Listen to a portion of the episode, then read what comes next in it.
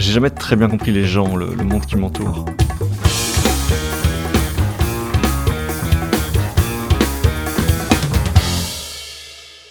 Bon, ben, c'est l'occasion d'essayer. Je suis Guillaume Haché, vous écoutez 70 minutes avec.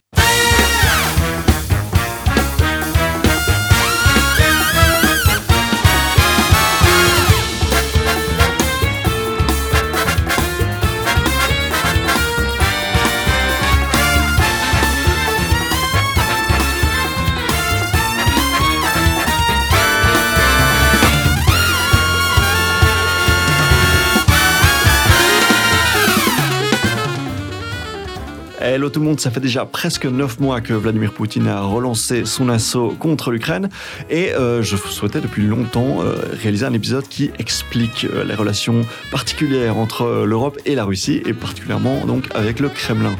C'est aujourd'hui chose faite puisque je reçois un ancien journaliste qui a écrit un livre au sujet des relations entre l'Occident et Vladimir Poutine.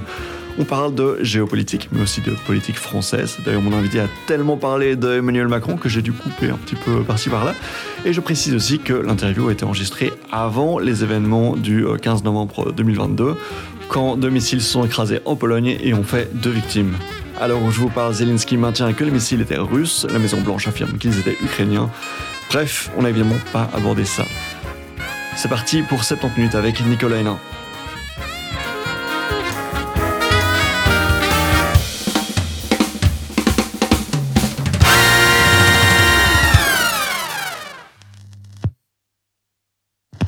J'ai le plaisir d'être aujourd'hui avec Nicolas Hénin. Bonjour Nicolas. Bonjour. Vous êtes spécialiste du Moyen-Orient. Vous avez notamment couvert la guerre en Irak et les printemps arabes. Vous avez également euh, écrit La France russe, enquête sur les réseaux de Poutine en 2016 chez Fayard. C'est le sujet dont nous allons parler aujourd'hui. Et vous n'êtes aujourd'hui plus journaliste puisque vous travaillez principalement sur la lutte contre la désinformation et la prévention de la radicalisation un large CV. Sacré programme. Euh, J'ai oublié de le préciser, mais donc vous êtes français et je le disais, votre spécialité euh, première, ça a plutôt été lié historiquement au Moyen-Orient. Euh, Qu'est-ce qui vous a amené à euh, vous pencher sur la Russie et plus particulièrement sur les, les actions du Kremlin en France? Un accident de promotion de mon premier livre. Mais c'est formidable. Jihad Academy, écrit euh, rapidement après mon retour de Syrie. Euh, dans ma couverture des printemps arabes, j'ai couvert la Syrie. Mhm. En Syrie, j'ai été pris en otage par Daesh pendant près d'un an. Ouais. Et, euh, et à mon retour, j'ai euh, assez rapidement arrêté le journalisme, mais je me suis lancé dans une forme de plaidoyer.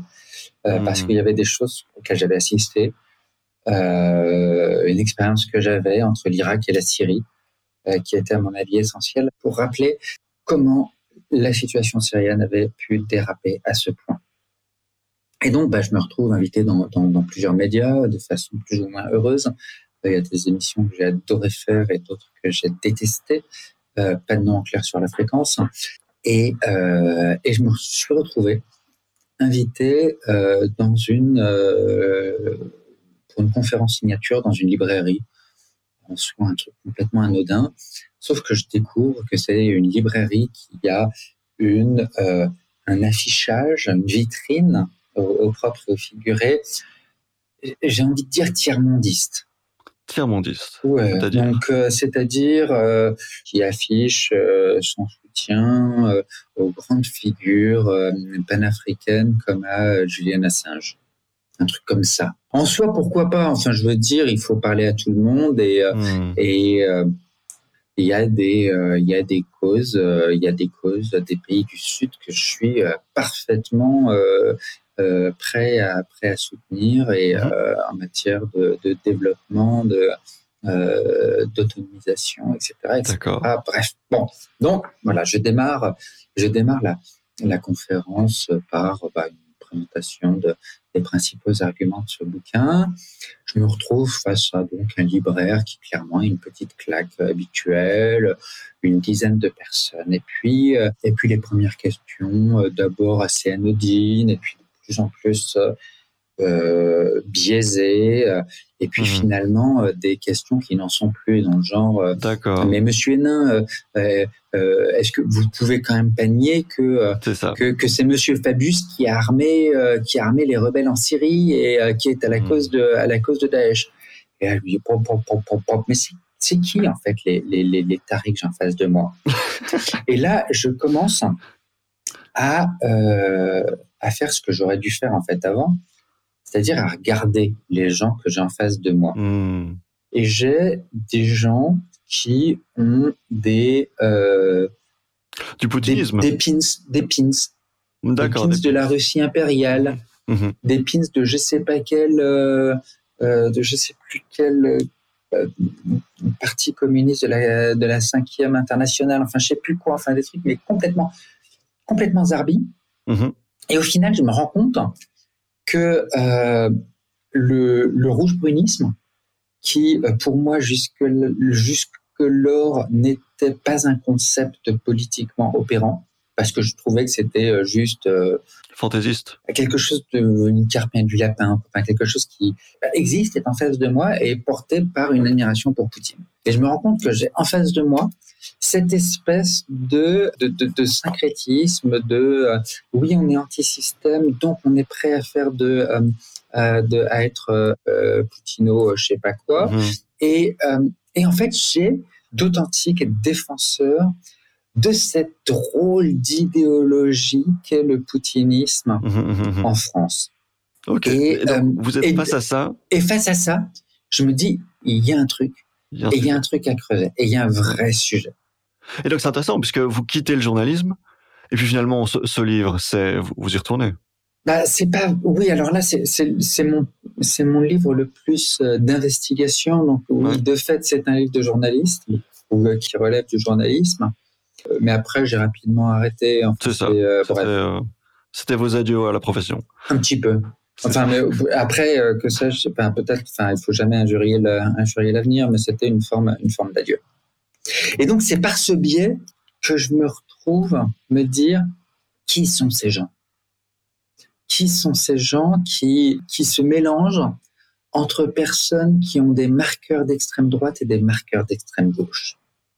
Et qui sont réunis par une, euh, une envie de, euh, de perturber le système, mais Mhm. pas perturber le système euh, dans une optique euh, émancipatrice, dans une optique youpi vive la liberté, Mhm. soutenons les plus faibles, etc., etc., mais dans une optique le système est mauvais parce que parce que parce qu'il y a des puissants qui nous gouvernent, enfin ce genre de, enfin, très vite très vite rentrant dans des dans des récits conspirationnistes Exactement. et, euh, et, et, et au final pour juste euh, juste se mettre au service du plus grand des criminels. J'aime pas pas les points Godwin et il faut éviter les points Godwin, mais euh, mais Vladimir Poutine est tout de même et je pense qu'il faut voilà poser les poser les choses telles qu'elles sont, poser de- de- des expressions. Vladimir Poutine est quand même l'une des grandes incarnations du mal dans le monde aujourd'hui euh, et du crime. Il faut il faut oser le dire en effet. Et- Et et C'est vraiment, fascinant la, la figure de la, la- la figure de Poutine parce que Poutine est une euh, est un syncrétisme d'autoritarisme. Mhm. Euh, il euh, il est à la fois l'héritier des tsars et l'héritier de l'URSS. Il euh, il récupère des parties d'héritage sans tout prendre. Après, je suis surtout pas un spécialiste de la Russie. Et, c'est- et, D'accord. le- et, le- et ça, c'est une position que j'assume par rapport Mhm. à d'autres personnes qui ont travaillé sur les réseaux du Kremlin en France. Je pense en particulier à Cécile Vessier, qui est une, vraie criminologue, mais euh, euh, pur jus, euh, Oui, héritière de la Russie, oui. Exactement, qui connaît, euh, qui connaît à la, qui connaît parfaitement et la langue et la civilisation russe, et vient euh, placer son analyse des créneaux dans ce, euh, dans cet héritage de la kremlinologie, de la soviétologie, de la russologie française ou francophone, Mhm. euh, puisque beaucoup de vos auditeurs ne sont pas français. Euh, euh, mais moi, j'assume mon point de vue.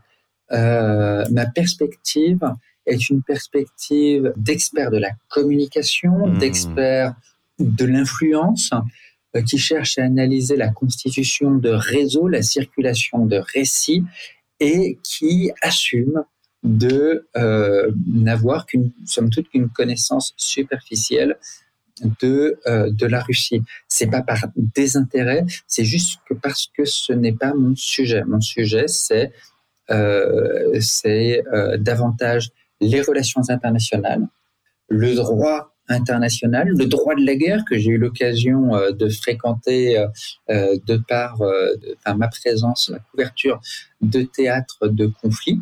Mhm. Et, et, en l'occurrence, par rapport à, à, beaucoup d'autres journalistes de guerre qui ont beaucoup accompagné des, des, des, troupes durant leur déploiement, moi j'ai énormément au final passé du temps aux côtés des civils dans les, dans les conflits que j'ai pu couvrir, parfois civils en armes, euh, que ce soit des révolutionnaires, des insurgés, parfois aussi des terroristes, mais pas seulement. Euh, euh, j'ai fréquenté toute la gamme de, de ce qu'un conflit peut avoir, de, peut, compter de civils. Et cette perspective m'a donné une analyse des conflits qui est orientée sur les civils. Hmm. Et en l'occurrence, une conviction que euh, qu'on ne gagne pas une guerre sans euh, sans prendre soin des civils. On ne peut pas. C'est fascinant. Mais donc, vous arrivez donc avec un, bagage de spécialiste donc vis-à-vis de euh, ce que j'appellerais oui une forme de, communication de, la part de, de, groupes comme Daesh mhm. et, tout un donc, tout, un bagage que, que, vous avez présenté, tout en étant finalement un peu néophyte vis-à-vis des questions qui concernent la Russie. Et donc ça vous donne une perspective intéressante et en même temps euh, à laquelle de, laquelle on peut se rapprocher euh, en tant que lecteur euh, puisque nous ne sommes pas non plus spécialistes des, questions liées au Kremlin. Donc ça, ça, donne une perspective, je dirais assez accessible et tout en étant profonde à, votre livre.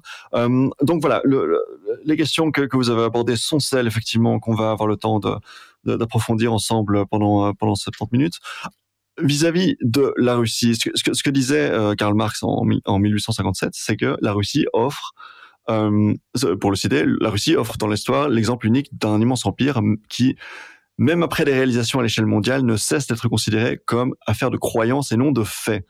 Donc cette idée que c'est largement de la com en fait la Russie pour pour traduire euh, Karl Marx de, nos jours. Donc on, on sait que la Russie a une économie plutôt médiocre, 40 ans de retard sur l'Europe selon euh, le président de la Cour des comptes euh, russe, une démocratie, on peut le dire, largement fictive, et une armée qui est loin d'impressionnante comme on l'a vu euh, ces derniers mois en Ukraine. Or, on a eu l'occasion d'entendre de plus en plus, y compris dans, la librairie où vous avez eu l'honneur de, présenter votre livre, de plus en plus des, voilà, des, louanges au sujet de la Russie. On l'entend aussi euh, sur Fox News, on l'entend aussi euh, sur CNews. Euh, et des louanges au sujet de la Russie, de comment il fait bon d'y vivre. Alors, est-ce que vous pouvez nous parler de ce décalage, de cette capacité assez unique de la Russie d'être un empire objet de foi et pas de fait? Alors, je pense qu'il faut vraiment différencier la Russie du poutinisme. Mmh très important, oui.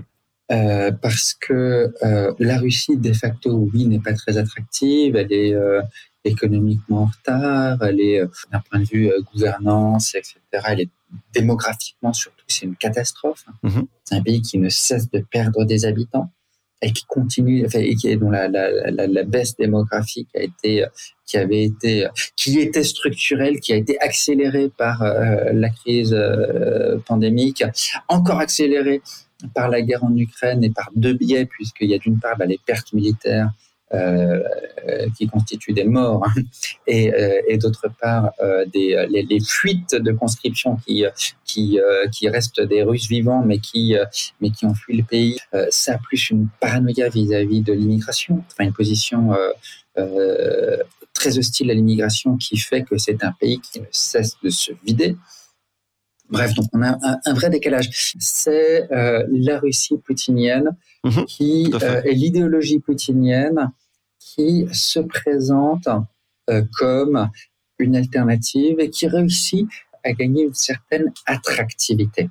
Et ça, c'est toujours mon angle d'attaque lorsque j'aborde les acteurs malfaisants. J'aime bien aussi étudier qu'est-ce qui fait l'attractivité du poutinisme, pourquoi le poutinisme peut attirer, quand bien même euh, je suis un fervent euh, opposant euh, de cette idéologie et, convaincu que, cette idéologie est l'une des plus criminelles de, notre époque. Hein. Mais dites-nous. Ce qui fait... en fait, Poutine, depuis une vingtaine d'années, a été, a été relativement efficace. Lorsque vous voulez propager une idée, il faut faire, il faut être efficace en marketing. Mhm. Il faut réussir à proposer le bon produit à chaque personne, répondre à chaque besoin. Donc, et, ça, c'est quelque chose vraiment euh, pour lequel, euh, pour lequel euh, les, les, idéologues poutiniens ont été, ont été efficaces. Réussir à caser un produit qui qui, euh, qui viennent plaire euh, à l'altermondialiste de Nuit debout, si vous vous souvenez de ce mouvement euh, qui avait secoué les places européennes il, y a, il y a quelques années, bah, comme une nouvelle façon de penser la décroissance, l'altermondialisme, que sais-je, comme le l'officier supérieur catholique traditionnaliste qui va trouver une, euh, une réponse euh, aux questions identitaires qu'il se pose. Un récit qui va réussir qui, à, convaincre aussi bien euh, l'agriculteur français que bah, le l'intellectuel ouest-africain qui est persuadé que l'Europe n'a fait que, euh, que du mal euh, à travers la colonisation ou, ou l'anti-américaniste de je ne sais pas quel pays. Mhm. Bref, il y a une segmentation des, des, des, discours qui, est, qui est très efficace, notamment parce qu'elle n'a aucune crainte des contradictions internes. Hmm. Lorsque Russia Today couvrait une manifestation, euh, typiquement une manifestation gilet jaune, euh, le message était la violence. Mais de toute façon, c'est vraiment un principe avec euh, avec Poutine. Le, la violence et le message. c'est mhm. à partir du moment où on a où on a cette phrase en tête, on a à peu près compris le poutinisme. Une fois que l'on met en ligne les images d'affrontement entre manifestants gilets jaunes et euh, euh, forces de l'ordre dans les rues, euh, dans les, des beaux quartiers de Paris, on a un, une arme sémantique parce qu'on a arsenalisé un événement. La vidéo va aussi bien fonctionner pour tous ceux qui n'aiment pas la police, principalement à la gauche de la gauche, mm-hmm comme fonctionnait pour euh, bah, tous les milieux euh, très euh, pro-force de l'ordre, notamment à la droite de la droite. et, et, résultat, les personnes qui, les gilets jaunes zémouriens, au hasard, n'y verront, n'y verront aucune contradiction. C'est ça parce que euh, ah là là ces enfoirés qui tapent sur les flics mais quand même mais quand même euh, en fait c'est juste à ah, cet enfoiré de Macron qui envoie les flics euh, euh écraser le peuple. Donc au final on s'en fout des contradictions. Au final on a un régime politique en France qui n'est plus complètement une démocratie et on vient totalement brouiller euh, les perceptions, brouiller euh, la compréhension politique euh, des choses. Et si la France n'est plus une démocratie, mais arrêtez de taper sur la Russie. la France ne vaut pas mieux. C'est ça. Donc il y a vraiment dans, dans ces stratégies via Russia Today, via Sputnik, via d'autres channels dont, on parlera plus tard, l'idée de créer le conflit, créer la, contradiction, brouiller le message et... Euh, le confusionnisme, oui. Le confusionnisme qui permet que, que plus personne ne ressente les contradictions hmm. et qui permettent de, au final, bah, pas mal dépolitiser les trucs, etc. De provoquer un, un relativisme complet, hmm. une sorte de, de, de, relativisme absolu qui est euh, au profit des régimes autoritaires puisque ce relativisme, ce confusionnisme permet aux euh, régimes autoritaires de dire euh, certes, nous ne sommes pas parfaits, mais euh, vos systèmes politiques ne le sont pas non plus. Par contre, nous offrons un discours révolutionnaire qui peut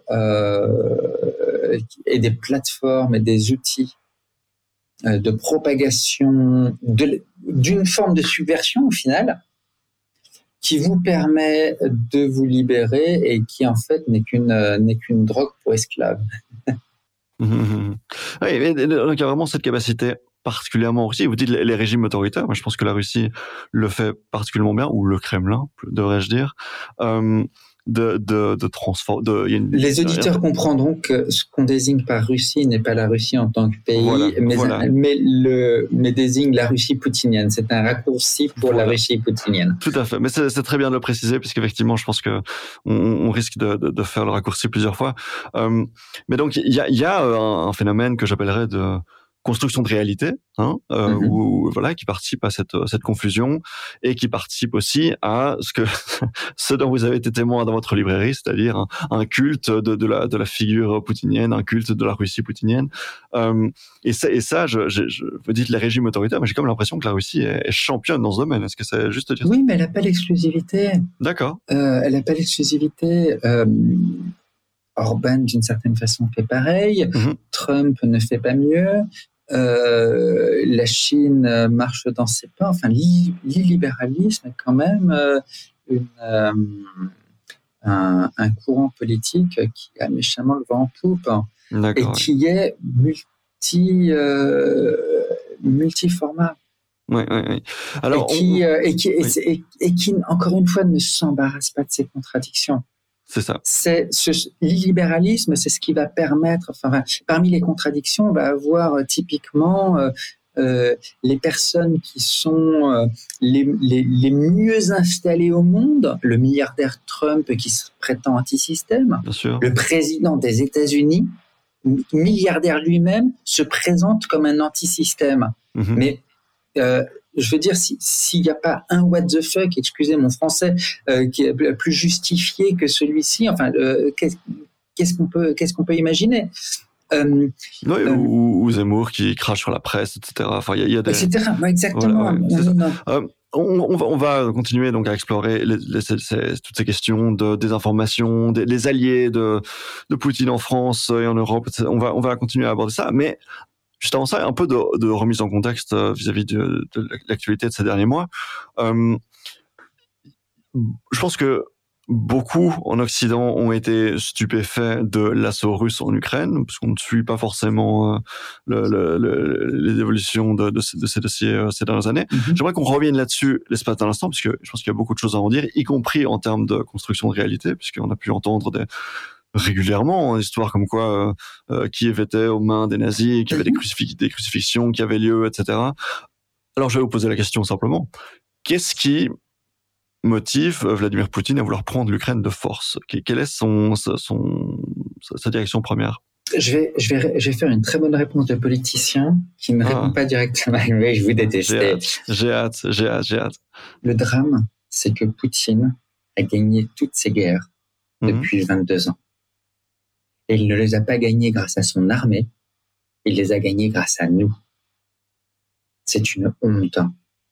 Depuis 22 ans, depuis la Tchétchénie, la Géorgie, l'Ukraine première saison, la, Syrie, l'Ukraine deuxième saison, parce qu'il faut, il, est, parler de la guerre en Ukraine est presque, est presque une, euh, impropre de, de, de euh, puisque la, la, guerre en Ukraine, elle a, elle, a commencé il y a huit ans. Elle, elle, elle, a commencé avec euh, le, la saisie du, de l'Est et, et, et, de la Crimée. Mhm, du Donbass, Poutine est dans une logique de destruction. Et c'est ça la grosse différence entre l'URSS, le communisme soviétique et le poutinisme. Le communisme soviétique était, euh, inutile de le rappeler, euh, criminel. a mhm. été à l'origine de, de déportations, de, d'emprisonnements, de, massacres, de, de, millions de morts. Tout cela a été documenté. Euh, n'y revenons pas. Euh, le poutinisme est destructeur. L'objectif du poutinisme, c'est de détruire l'humanité, de détruire le droit international humanitaire, de détruire les valeurs, de détruire tous les instruments qui régulent la politique dans le monde hmm. par des politiques systématiques de fait accompli. Et, de, et, cela passe par des euh, opérations militaires depuis la Tchétchène. Hmm. L'idée, c'est je massacre pour exister, je massacre pour presque envie de dire déréguler, pour utiliser presque à mauvais escient un, terme, un terme populaire. En fait, quand vous présentez les choses en disant que son objectif numéro un, c'est de détruire l'humanité, ça évoque presque un, méchant de film ou quelque chose de très très manichéen finalement, le, grand méchant. Est-ce que on, a presque du mal à imaginer que ça puisse être aussi simpliste euh, entre guillemets? Euh, Il y a vraiment pas plus de logique euh, constructive, une, logique euh, politique derrière. C'est vraiment la, seule la seule construction que souhaite Poutine, c'est la construction d'une euh, d'une alliance internationale de like-minded, d'affinitaires, mhm. de, de, personnes qui, avec, avec si surtout avec la Chine, sur les donc de personnes qui ne croient plus dans le droit dans la justice. Hmm. Ce que Poutine veut installer à l'échelle micro comme à l'échelle macro, c'est le droit du plus fort. Hmm. C'est tu me fais chier, je t'écrase. Excusez encore une fois mon langage fleuri. Ça le mérite d'être clair. Euh, mais, mais ça le mérite d'être clair. C'est tu, tu m'importunes, euh, tu, euh, tu me nuis, tu euh, mets un, enfin, voilà, je t'écrase. Une logique viriliste finalement. C'est de la brutalité. Ouais. C'est la brutalité à l'état pur et, et, et, brutalité est sans doute un terme presque trop faible pour désigner du crime. Mhm. Et qu'est-ce qui explique le fait qu'il se refuse à reculer finalement, puisqu'il est, il est en train de perdre son conflit en Ukraine et tous les observateurs indiquent qu'il ne va jamais abandonner, même en massacrant euh, tous les conscrits qu'il peut trouver. Euh, qu'est-ce qui, qu'est-ce qui explique ça chez lui? Les conscrits, quand on regarde, ils sont, euh, ils sont chez lui. Mhm. Mais c'est, mais c'est, c'est, il y a une logique potentiellement d'épuration. C'est quand, euh, quand Prigogine, le patron de Wagner, va recruter dans les prisons euh, les conscrits, bah, d'une certaine façon, potentiellement, ça l'arrange, ça vide ses prisons. On est vraiment dans une logique de je veux créer un, un, pays neuf, je veux purifier par le crime et purifier par la destruction. C'est une logique qui est d'un cynisme totalitaire sans nom.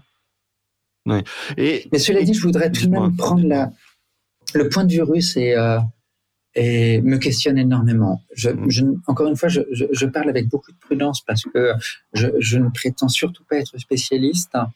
Euh, donc, je ne vous fais part que de, que de mes questionnements et de, et de constatations relativement euh, superficielles. Mais il faut voir que Poutine est en train de détruire profondément son pays. Euh, par les, par les, depuis la, sa gestion de la crise sanitaire jusqu'à euh, jusqu'à cette dernière guerre qui, euh, qui le met à genoux économiquement et, et, et, et achève son, son, son, son, déclassement démographique. Euh, on a aussi une, une, une destruction morale et mentale de, euh, de la Russie euh, qu'il ne faut qu'il ne faut pas négliger euh, et qu'il euh, parce que euh, un, un, un, vétéran demain de la guerre en Ukraine, un vétéran russe de la guerre en Ukraine, aura quelque chose de monstrueux. Il aura tué, il aura violé, il aura pris part à des crimes. Et qu'est-ce que ça donnera comme citoyen pour la Russie de demain? Qu'est-ce qu'il on a vu, on commence à voir des incidents violents entre Russes dans les centres de, dans les centres de conscription.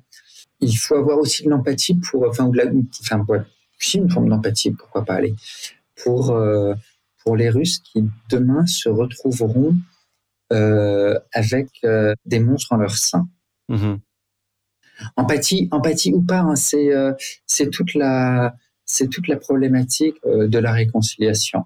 Mm-hmm. Nous sommes d'une génération qui a vécu, qui avons vécu la, réconciliation avec avec l'Allemagne et qui s'est basée sur la réconciliation avec l'Allemagne, parce que pour plein de, pour plein de circonstances euh, géopolitiques, dont la guerre froide, qui l'a beaucoup facilité. Euh, et puis aussi parce que l'Allemagne a fait un énorme travail à la chute du nazisme, a fait un, un, un travail colossal. Les Allemands ont fait un travail colossal sur eux-mêmes. Il faut pas oublier, il faut pas faire une réconciliation, enfin se dire oui la, la réconciliation belgo-franco-allemande était quelque chose de naturel et nécessaire. Mmh, bien sûr, ça a pris du temps. Elle, elle, est, elle en fait, elle a été relativement rapide, mais elle s'est faite, elle n'a été possible que parce que les, Allemands ont fait un travail monstrueux sur eux-mêmes. Prise de conscience de, de, de, ce qu'a été le nazisme. Et, et, et, cette réconciliation n'a été possible que grâce à ce travail. Il y avait eu, euh, il y a une, une, une, une, activiste ukrainienne qui avait, euh, qui avait euh, fait un peu un, un, scandale, euh, enfin, qui avait provoqué l'émoi sur un plateau télé en disant euh, qui est l'ennemi? Bah, L'ennemi, ce sont les Russes. C'est trop facile de dire que qu'on est en guerre que contre Poutine. Non, on est en guerre contre les Russes parce que les gens qui, euh, les, les, soldats qui, euh, qui, qui, qui, qui, viennent tuer et violer chez nous, ce ne sont pas des, des, des, clones de Poutine, ce sont bien des Russes. Mmh. Oui. Donc la réconciliation dépendra largement de ce qui remplacera euh, si Poutine tombe, de ce qui, ce qui viendra après, quoi. Tout à fait. Euh, on, Il faut aura... un changement oui. de mentalité chez les Russes. Et de ce mmh. point de vue-là, euh, quand on parle de Russie, c'est pas forcément la Russie éternelle, mais c'est la Russie poutinienne. Et la Russie, elle restera poutinienne voilà. potentiellement après la, après, après la fin de, après oui. la fin de Poutine. Time will tell. On ne peut mmh. pas, on ne peut pas euh, euh, voilà, juste se placer dans, dans l'idée qu'il suffit, et encore c'est une condition, que Poutine tombe pour, euh, pour arranger la situation. Ouais, vous, vous, faites bien de le dire, oui. Euh, donc on va, on va revenir sur l'aspect euh, communication, hein, puisque c'est plutôt ça votre, votre spécialité. Euh, donc vous, vous parliez d'une forme de, de, brutalité, de d'exterminer de, ses ennemis, etc. L'image que Poutine aime beaucoup envoyer, c'est euh, ces, photos de lui euh, très très musclé sur son cheval, euh, qui prend la pose dans la nature, qui qui est sportif, qui fait du mhm. hockey, qui a voilà tout ça. Bref, euh, et c'est ce qui souvent impressionne ses partisans à, à, travers à travers l'Occident. une chose que vous dites dans votre livre, c'est comme du temps du commun interne, Moscou achète ses soutiens. Alors dites-nous, qu'est-ce que c'est que le commun interne et, et pourquoi cette, cette analogie?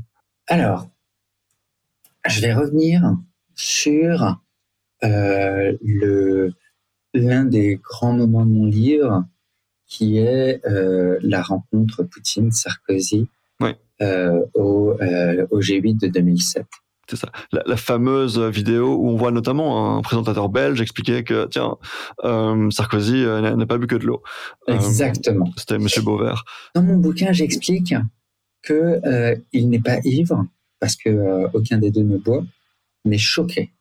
Oui. Choqué par un échange extrêmement musclé avec Poutine. C'était euh, la première fois où, à peu près qu'ils se rencontrent après, après son élection. Et euh, Sarkozy se dit bon, ben, je vais, euh, je vais poser les choses pour mener un dialogue franc et, franc et net. Il faut que, il faut que je pose les choses cash d'emblée. Donc les sujets qui fâchent. Et puis après, euh, je les pose sur la table.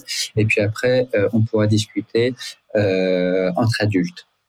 Et euh, ce qui n'a pas du tout plu à Poutine, qui euh, le laisse euh, parler, et puis à la fin de la discussion, lui dit bon bah, c'est bon, là t'as fini, bah, je t'explique, ton pays il est comme ça, le mien il est comme ça, Mhm. mm -hmm. et soit tu soit tu continues sur ce ton et je t'écrase, ou sinon voilà c'est toi qui t'écrases en gros, et, et on pourra continuer à discuter.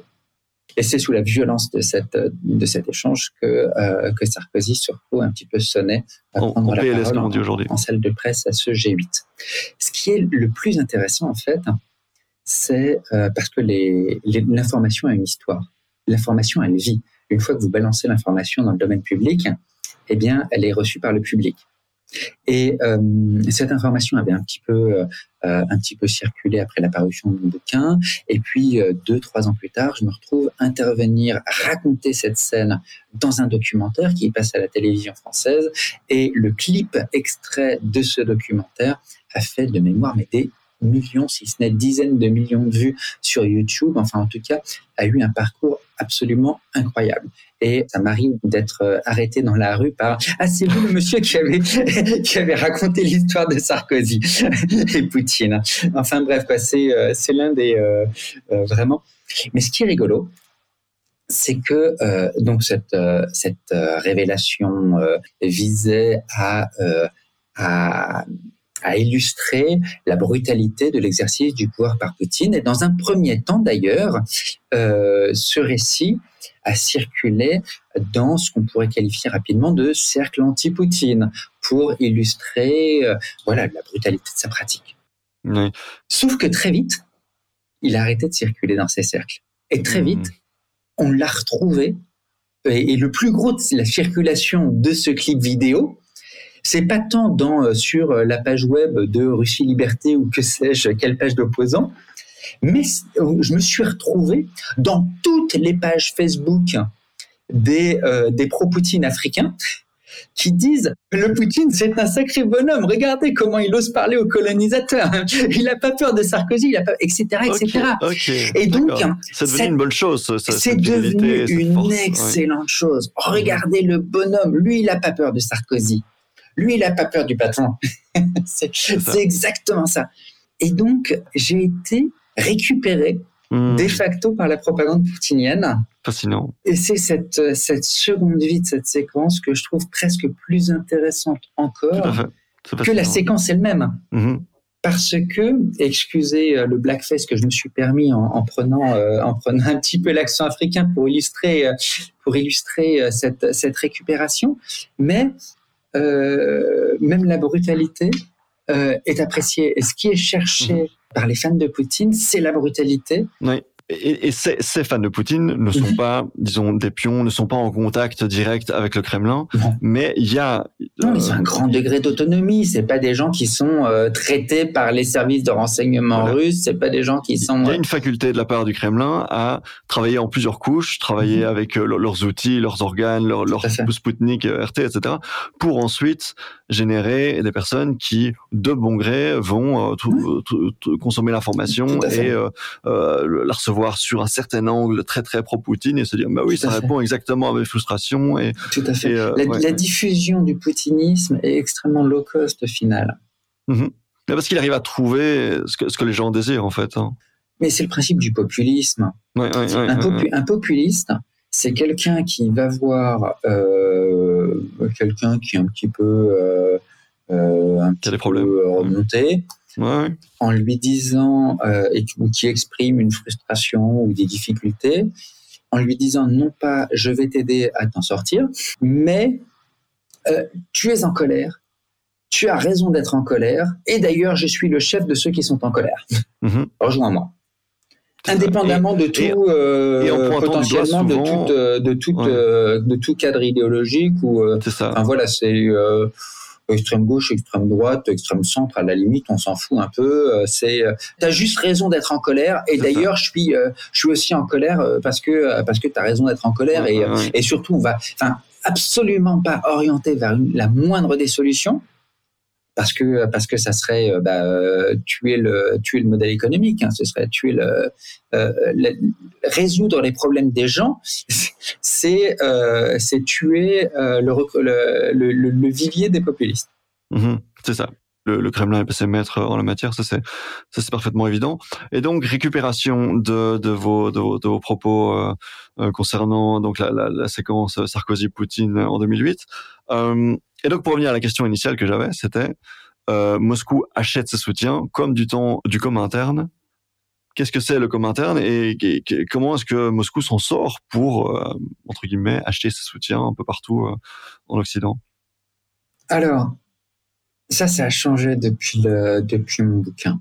Parce que justement, bah, le com interne, en fait, c'était la façon dont, dont le Parti communiste d'Union soviétique finançait les partis communistes frères.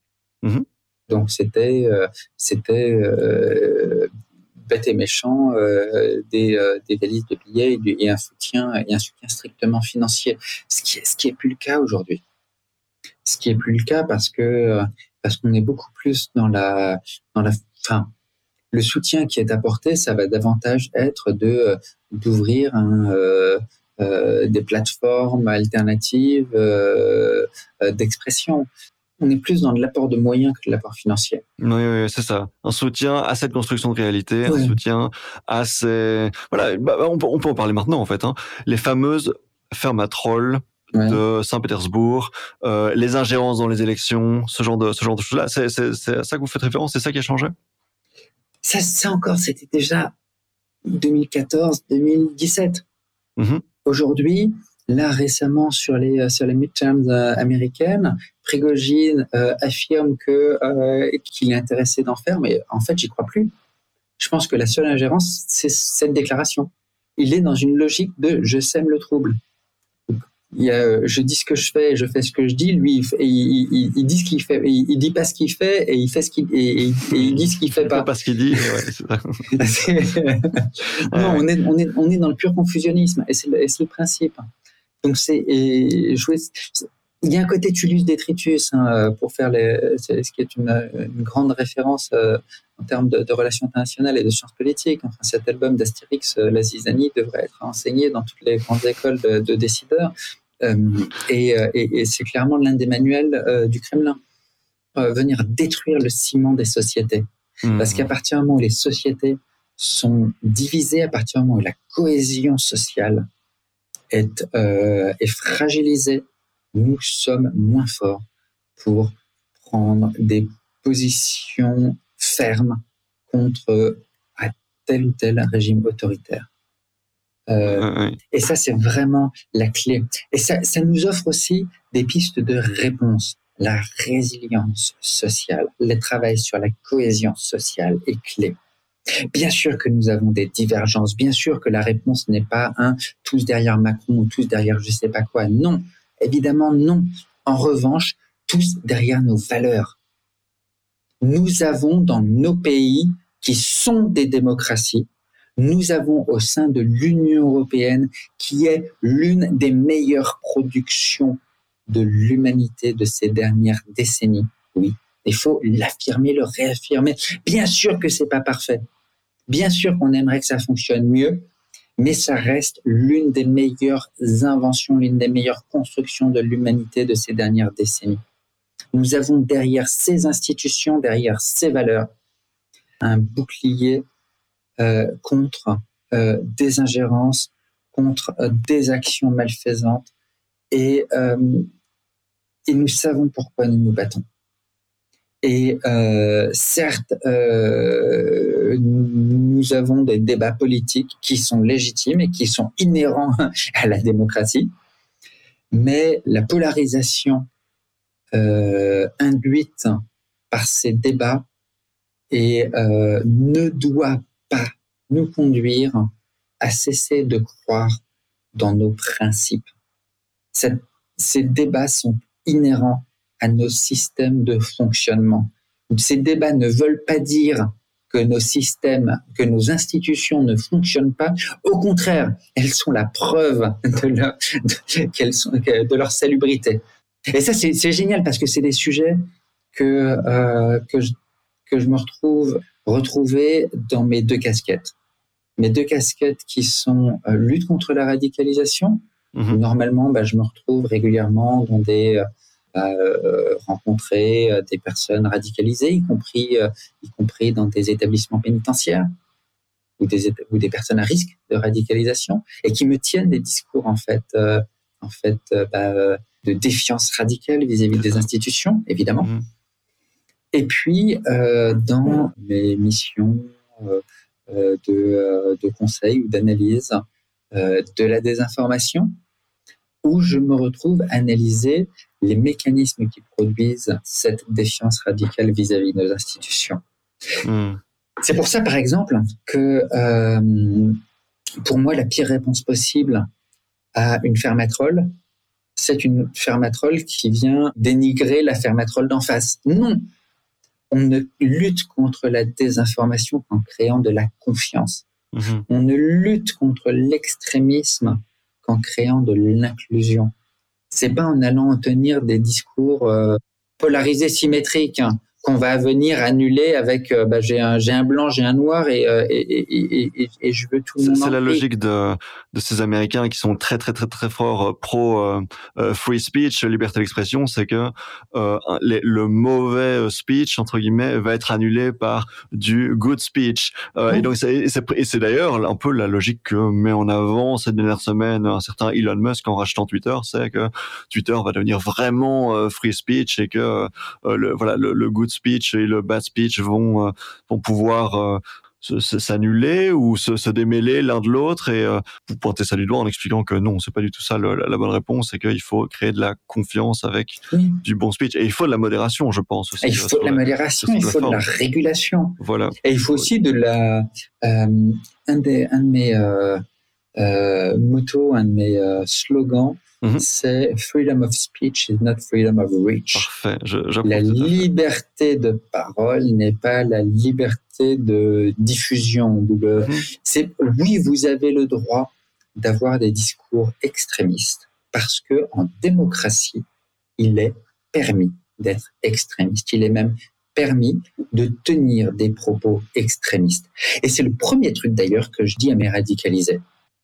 Pour revenir donc sur la, Russie et les, ingérences et euh, leurs contacts euh, en France, ce que vous dites dans votre livre, c'est que euh, bah, Nicolas Sarkozy, François Fillon, Jean-Luc Mélenchon et Marine Le Pen sont séduits par le poutinisme que vous, vous, dénonciez il y a un instant. Alors c'est intéressant parce que bon, François en tout cas, il l'était au moment du bouquin. Après, ils ont, tout le monde global, enfin pas mal ont ils sont désormais. leur distance, Voilà, ils sont, dans, bah, ils sont dans une logique, on efface les traces.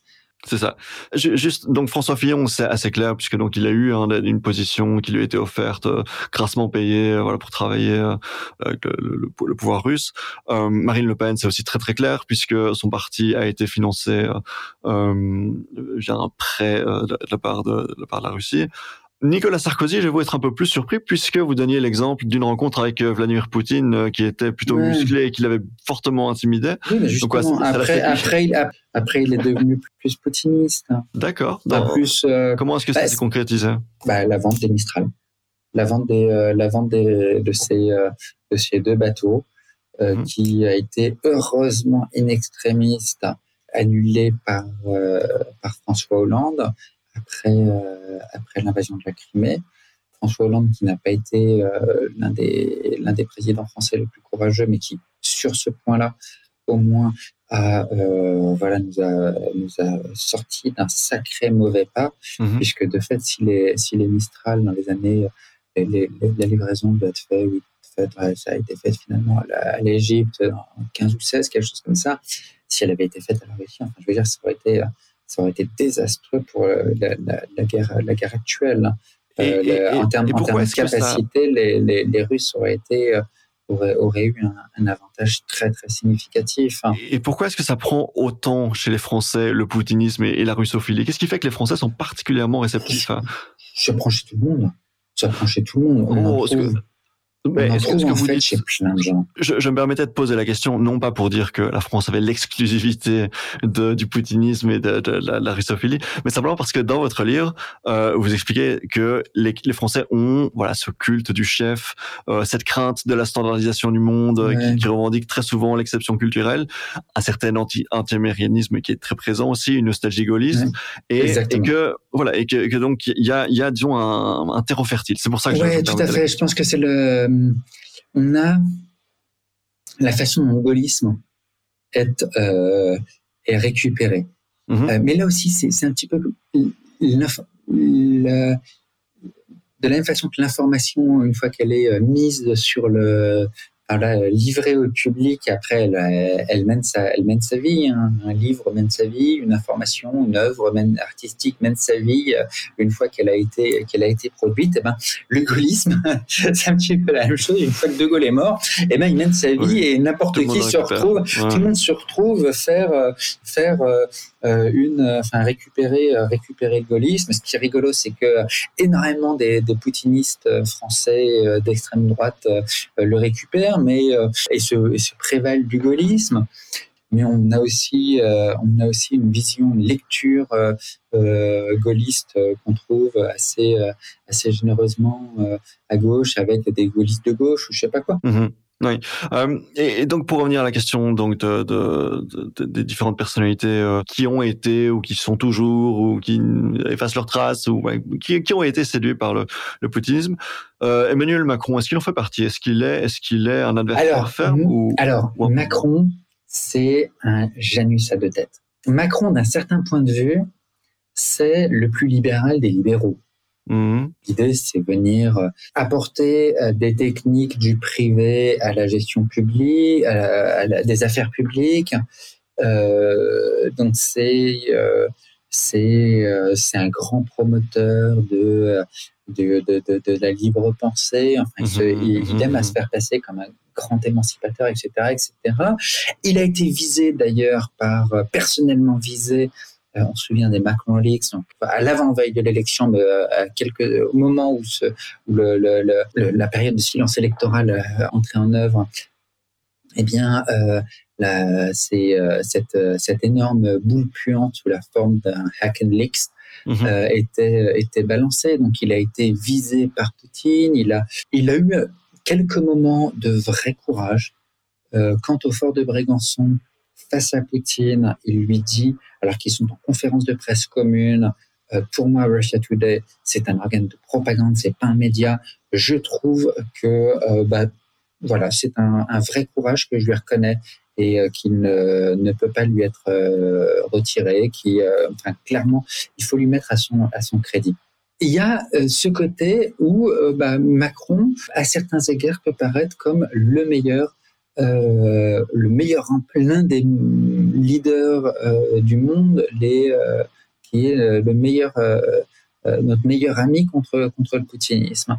Et puis, il faut aussi voir là, enfin, j'ai malheureusement aussi tendance à voir une vraie fascination de Macron pour pour l'autoritarisme. Euh, qui est euh, qui est très troublante, qui euh, et, pour le populisme, qui s'illustre par les mamours qu'il s'est senti obligé d'exprimer à Donald Trump juste après son élection, en l'invitant, mmh, en, mmh. faisant de lui son invité d'honneur à son premier 14 juillet, donc juste après son élection. Ça, c'est extrêmement perturbant. Puis aussi, sa volonté de reset, sa volonté d'essayer de dire, au final, il faudra négocier. Mm-hmm. Au final, euh, son, son expression horripilante du il ne faut pas euh, humilier euh, la Russie. C'est pas ça, le sujet. Je disais tout à l'heure une phrase qui, à mon sens, est vraiment essentielle, qui est Poutine, depuis 22 ans, a gagné toutes ses guerres grâce à nous. Parce que depuis 22 ans, il n'a cessé de nous tester, de, de, de, de regarder jusqu'où où peut-il pousser le bouchon trop loin euh, Jusque où peut-il commettre des crimes Peut-il commettre des infractions au droit international sans que nous réagissions ou alors réagissions par des euh, de simples un simple train de, de sanctions qui finissent par être euh contournées, édulcorées, sur lesquelles on finit par revenir. Et en fait, le meilleur allié de Poutine, la meilleure chose que nous pouvons faire et ce qu'il cherche le plus dans nos sociétés, c'est que se propage l'idée qu'il faudrait un reset ou la compréhension. Non. Mhm. Euh, à la brutalité, on ne peut répondre que par la fermeté, surtout mhm. pas la brutalité. Quelqu'un qui ne parle que le langage de la violence adorerait nous faire euh, répondre par de la violence. Mmh, mmh, mmh. quel qu'il soit d'ailleurs, que ce soit sur la scène politique, euh, locale, internationale, que sais-je, enfin, quel que soit le, le, le, le, rapport humain. À la brutalité, on ne peut répondre que par la fermeté. Il faut de façon ferme et aussi unanime que possible se tenir en disant nous considérons que cette euh, attitude, que ces actions sont inacceptables du point de vue du droit. Et nous sommes fermement déterminés à utiliser tous les instruments que le droit nous donne pour contrer ces actions. Et il a été ferme en condamnant, en fermant euh, euh, donc de France, mais ah, ça, c'est une, ça, non, ça c'est une, une, une, mesure européenne. Hein. Ah d'accord, ok. Non, c'était. Oui, vous, faites bien de le dire. C'est pas une mesure européenne. Bon, certes, qui euh, à laquelle à laquelle la France a contribué, donc il faut mhm. pas non plus euh, euh, voilà faire un. Mais voilà, il y a une, il y a eu de vrais. Enfin, il y a eu une réponse qui a eu enfin un certain sérieux après la récente reprise du conflit mhm. ou invasion. Mais malgré tout, on continue de voir y compris chez Macron ou dans son environnement proche, des atermoiements sur le thème mais au final, euh, euh, toute guerre ne se termine que par la négociation. Une occupation ne se termine que par une libération. Mmh, mmh, mmh, Donc éventuellement, on peut négocier sur tel ou tel, euh, je ne sais pas quel point de détail, mais une occupation ne se termine que par une libération. Et donc il y a chez Emmanuel Macron une démarche qui se veut assez neutre, qui se veut promouvoir la, négociation, les longs appels qu'il qu'il fait avec Vladimir Poutine régulièrement. Qu'il faisait, qu'il ne fait plus désormais. Ok. Ah non, il le fait plus. Mais il y a eu euh, même ce, il, a, il, a, il, a, produit un film qui euh, qui a des, des, allures de feuilleton Netflix, là de la diplomatie, euh, mhm. où il où il a dans lequel ont été déclassifiés, j'ai envie de dire, un certain nombre des, euh, des appels qu'il avait eu justement en relation avec la guerre en Ukraine.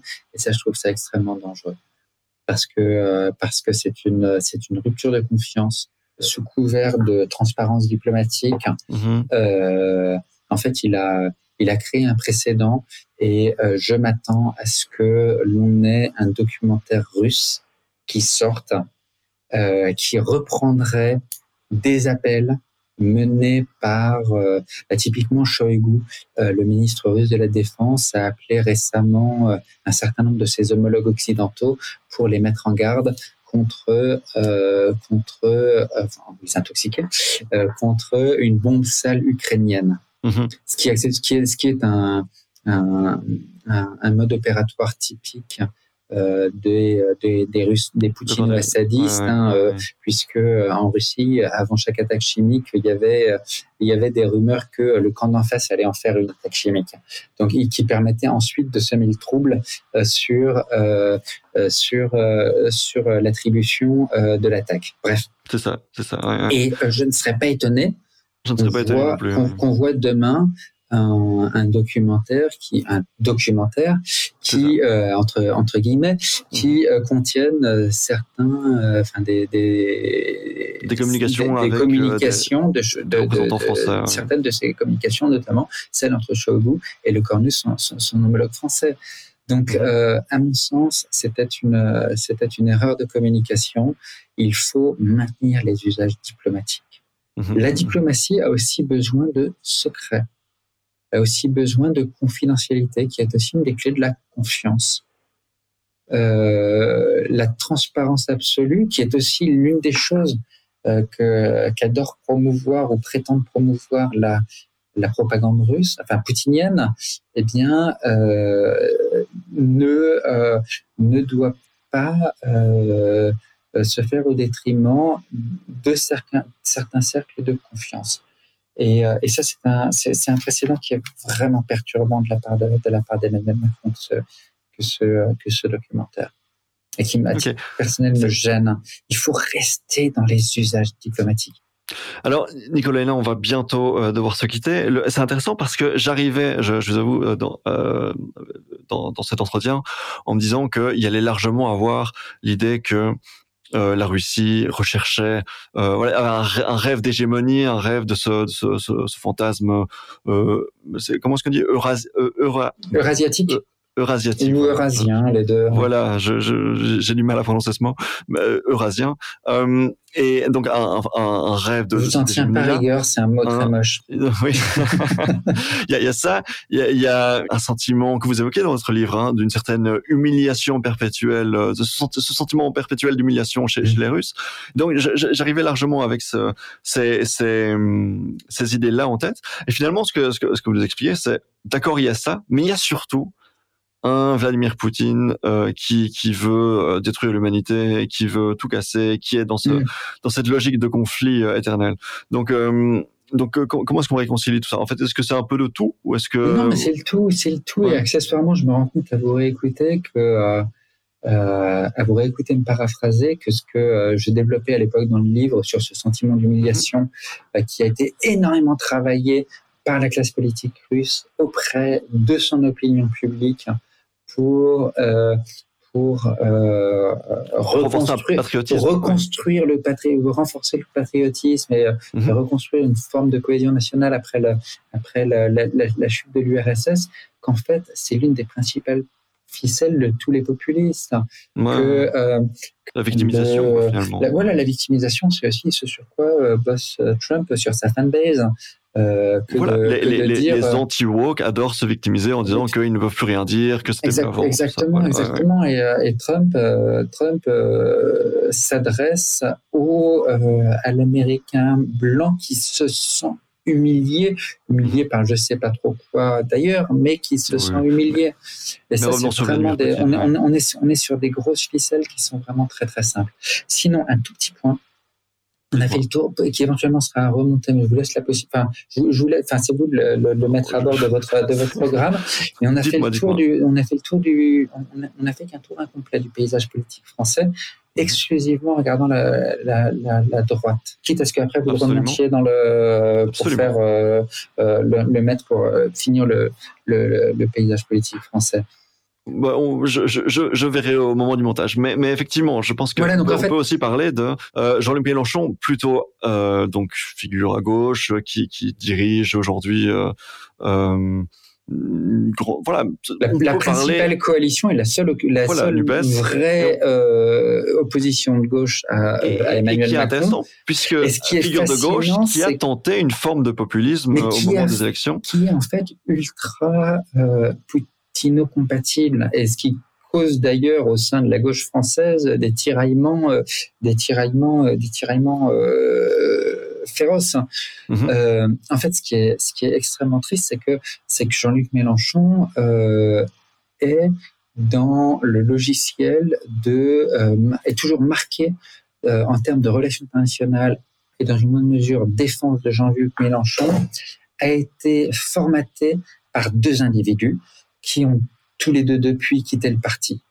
Le premier, c'est Georges Kuzmanovic, qui a créé son propre parti qui s'appelle République souveraine et qui est, à mon sens, le vrai beau parti euh, rouge-brun de France. Et le second s'appelle Andrea Kotarak. Il est parti euh, rendre visite à Bachar el-Assad en Syrie mmh. à, dans une délégation guidée par Thierry Mariani, qui déjà faisait partie du, du, du RN, alors que lui était encore LFI, mmh. donc euh, France Insoumise. Et à son retour de Syrie, il a déclaré son changement de cutie et son adhésion au Rassemblement national. Et la façon dont, euh, dont je vois le poutinisme, c'est euh, c'est un convertisseur de de, de, de brun de, de, rouge en brun. mmh. et, euh, et de ce point de vue-là, et quand on quand on regarde les billets de blog euh, que que Mélenchon a écrit sur l'Ukraine, y compris certes ou sur l'OTAN, y compris encore récemment, on les sent encore. C'est c'est quasiment comme s'ils avaient été écrits par Kuzmanovic on mmh. sent que euh, ses fils directeurs, c'est son idéologie est encore profondément inspirée de ce que euh, ces personnages, Kuzmanovic, Kotarak, ont pu apporter à, euh, au mélanchonisme et comment ils ont pu l'inspirer. Et, cette, et cette influence continue d'être d'être parfaitement présente. Alors la grande question, c'est puisque voilà s'annonce la disparition progressive de Jean-Luc Mélenchon du, du paysage politique français. Bon, on l'annonce depuis un certain temps, il, est toujours là, mais il finira par euh, prendre un pas de côté puisqu'il continue à perdre les élections présidentielles à chaque fois. Euh, le jour où ça arrivera, est-ce que disparaîtront avec lui euh, ses héritages Poutino-compatible J'en ai aucune idée. C'est-à-dire que est-ce que c'est le seul dans LFI à garder cette idéologie-là Non, on a au sein de la gauche française, et euh, plus on va vers la gauche de la gauche, plus c'est présent, une forme de tiraillement entre émancipation et euh, anti-système, en gros, pour mmh. vraiment résumer en termes. Mais je, je suis pas un très bon politologue. Donc, je, je, parle vraiment avec beaucoup de prudence et du haut d'une tour d'ivoire qui doit faire 2 cm de haut. Mais euh, bref, enfin, et, vraiment, j'essaye de, j'essaye de garder. Euh, je suis un, un, un je me considère, je voilà, une grande humilité parce que je me considère vraiment comme un observateur. Euh, modeste et prudent de la vie politique française. Mais je sens ces tiraillements. Il y en a d'autres. Euh, notamment sur les questions de la laïcité, évidemment, ou du communautarisme, enfin, tous ces trucs-là. Je crois que vous avez fait d'autres émissions sur ces thèmes. Et, euh, et vous avez... Euh, les marronniers en France, on connaît, donc voilà, on a un certain nombre de tiraillements au sein de la gauche française qui se recouvrent partiellement, mais pas entièrement. Et bah, j'ai envie de dire, c'est c'est les débats qui sont en cours qui vont conduire à de la recomposition, à, à euh, ce que euh, on ait euh, eh bien une adhésion de plus de, personnes à une famille, à un groupe, un sous-groupe, une sous-famille, que sais-je, ou à une autre. Et, franchement, bien malin qui peut euh, prédire à quoi ressemblera euh, la gauche demain, ou la droite d'ailleurs. Je, je tombe souvent dans le piège de demander à mes invités de prédire le futur et à chaque fois, ils me répondent. À, chaque fois, ils se plantent. C'est pas possible. Non, non à, chaque fois, ils me disent, à chaque fois, ils me disent que ce n'est pas possible et que je ne devrais pas poser ce genre de questions, ce qui est vrai. Mais quel temps fera-t-il dans une heure? Et donc, pour refaire le lien avec le sujet de ce, de ce podcast, ce, cette, cette Mais ce podcast n'a pas de sujet, c'est ça que vous n'avez pas compris. Moi, je parle de tout et il faut pas m'inviter sur un sujet. vous allez voir, je vais y arriver. Donc, pour refaire le lien avec le, le sujet, le sujet central, c'est que cette polarisation, c'est le fait de pousser aux extrêmes, comme à gauche, comme à droite, finalement, bénéficie au, à la confusion euh, dont, dont, on a parlé euh, tout à l'heure et bénéficie donc indirectement à, à Vladimir Poutine. Est-ce que oui, qu'on peut le dire? ben, ouais, très très indirectement. Oui, je... mais euh, j'essaye, de faire. Ouais, ouais, non, mais de fait, de fait, à partir de globalement, à partir du moment où on se retrouve, enfin plus on se, plus on se dirige vers les, les marges du spectre euh, politique, moins on va avoir confiance dans les institutions. Je pense qu'on peut à peu près le formuler comme ça sans trop se planter. Et le manque de confiance dans les institutions, ça oui, c'est un des gros objectifs du poutinisme. Voilà. Mhm. Voilà, formidable. Nicolas Hénin, donc euh, euh, un peu plus de 70 minutes passées ensemble. Est-ce que vous voulez encore ajouter Non, mais euh, il y, y, aura moins de 70 au montage. non, je vous fais confiance pour faire 16 minutes de danse. Hein. Oui, je, je, couperai, je couperai toutes les, toutes les respirations et je mettrai tout en vitesse x4. Et puis, ouais, voilà. Voilà. Est-ce que, est-ce que, est-ce que vous voulez rajouter quelque chose avant que nous nous quittions? Pour ma défense? Non, je pense que c'est avant, avant que le jugement soit prononcé. Non, je sais pas, on a fait le tour. Vous voulez rajouter quelque chose, vous? Bah, bah, moi, je, je, moi, je suis très content. On a parlé de, effectivement euh, énormément de choses. Euh, donc, si, si, si vous n'avez rien à rajouter, je vais me faire. Ah, ben voilà ce qu'on peut rajouter. Quelles sont euh, vos actualités récentes? Où est-ce qu'on peut vous retrouver? Où est-ce qu'on peut vous lire? Ça dépend. Ça dépend. Je... Ça dépend du jour. Ces derniers temps, j'ai pas, ces derniers temps, enfin si, je, je, je, contribue à quelques bouquins, mais j'ai pas de bouquins moi, non, il y a rien de, rien de particulier. Je un compte Twitter aussi sur lequel vous êtes. J'ai un compte, j'ai un compte Twitter que je suis en train de virer, donc euh, voilà, c'est pas le bon moment pour me poser la question. C'est pas le bon moment. D'accord, ok. Mais effectivement, euh, éventuellement, on éventuellement euh, Mastodon. Euh, voilà, voilà. On va on voir. Euh, cet épisode à une page tournante de l'histoire des réseaux sociaux, puisque beaucoup de beaucoup de chercheurs, chercheuses, beaucoup de journalistes sont en train de, de quitter Twitter pour voilà. En tout cas, largement désinvestir. C'est ça. Euh, Est-ce que je vais garder mon compte Twitter juste pour faire du euh, must bashing? Pourquoi pas? C'est une hypothèse que j'exclus pas. Pour la pub de votre compte Mastodon. Ouais, ouais ou, euh, ou, rameuter, ou rameuter ailleurs. Je sais pas. J'ai, euh, je ne sais pas je sais pas, j'ai pas, j'ai pas de programme pour ce soir, pour tout vous dire. Ok. okay. ben voilà. Mais, mais je vous remercie alors en tout cas, puisque vous n'avez rien à promouvoir, je vous remercie pour votre. Non, j'ai rien à promouvoir, ça clairement. Mais vous êtes venu ici alors juste pour le plaisir de discuter avec moi de, du poutinisme et je vous en remercie. On se retrouve alors dans deux semaines pour une interview d'une autre journaliste française et euh, je vous dis à très bientôt. Merci Nicolas, au revoir. Merci à vous, au revoir. J'espère que ça vous a plu. J'ai mis tous les liens vers les différentes références en description. Le programme a été un petit peu chamboulé euh, ces dernières semaines en termes de sortie d'épisodes de, de 70 minutes avec. À l'heure où on parle, j'ai toujours pas sorti euh, les teasers vidéo pour Laurence Milner ni euh, pour cet épisode-ci. Eh, c'est compliqué hein, d'être podcasteur dans son temps libre. La bonne nouvelle, c'est que normalement, incessamment sous peu, le nouveau site de 70 minutes avec sera prêt. Tout sera sur 70minutes.be en toutes lettres. Ça fait quelques mois qu'on travaille dessus avec euh, mon, designer. Ça s'annonce très cool. Vous verrez ça. Et euh, donc dans une semaine, et non pas deux, comme, comme je l'avais dit à la fin de, mon, à la fin de l'interview, je vais vous proposer une interview avec une podcasteuse française très célèbre. Je vous, je vous garde la surprise. Et après, promis, promis, on retourne en Belgique. Bisous